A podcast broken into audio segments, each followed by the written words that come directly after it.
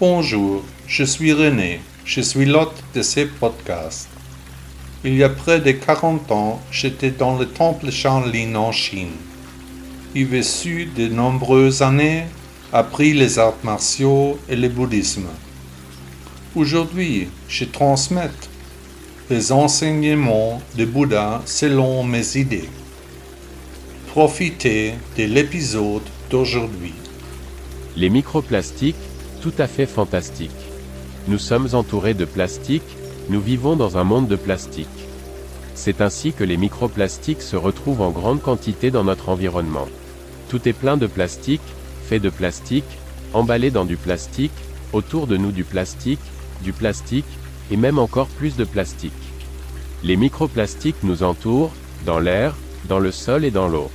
La pollution invisible par le plastique augmente, à peine perceptible, de petites particules de plastique nous entourent en permanence. Ma voiture est presque à 50% en plastique, il y a du plastique dans le dentifrice, dans la crème, tous les produits du supermarché sont emballés dans du plastique.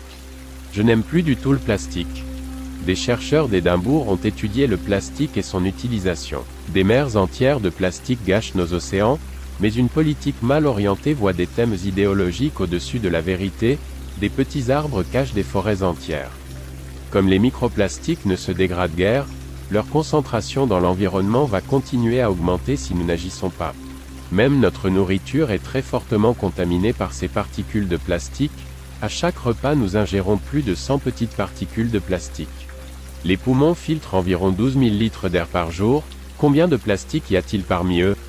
Il y a un risque qu'une partie des particules de plastique contenues reste dans les poumons et s'y accumule progressivement. Pourquoi avons-nous besoin d'objets, tels que des cosmétiques, contenant des microplastiques? Serions-nous plus beaux? Selon cette étude, Edinburgh, il est dit qu'une personne absorbe jusqu'à 70 000 fibres de plastique par an rien qu'en mangeant.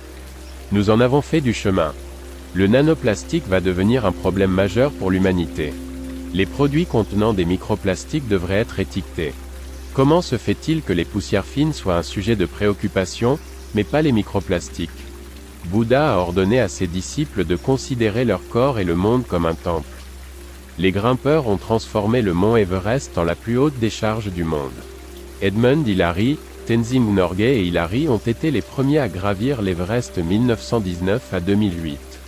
Je suis la terre. Mes yeux sont le ciel. Mes membres sont les arbres. Je suis la roche, la profondeur de l'eau.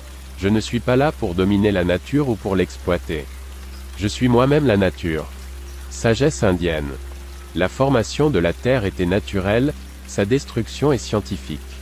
Manfred Heinrich, philosophe allemand 1926 à 2015. Merci beaucoup d'avoir écouté le blog de Bouddha. N'hésitez pas à visiter mon site web. À demain.